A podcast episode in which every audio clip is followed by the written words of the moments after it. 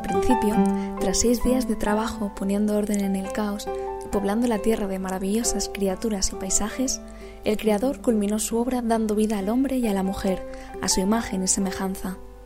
Y vio que era bueno.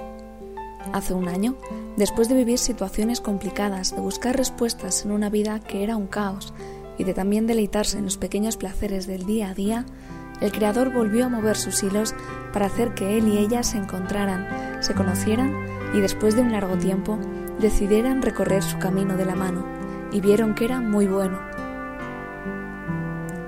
Bienvenidos al pequeño proyecto de él y de ella, un proyecto que no sería posible sin él. Bienvenidos al blog que cuenta la historia que día a día él va haciendo con ellos, desde que optaron por caminar juntos en la vida. Y muchas gracias por pasaros por aquí. Ella y él son dos jóvenes católicos que viven un noviazgo cristiano y por ahora a distancia. Juntos han decidido poner los dones que Él les ha concedido al servicio de los demás a través de este medio para contar su experiencia, cómo viven su relación con alegría y todo lo que aprenden de Él diariamente.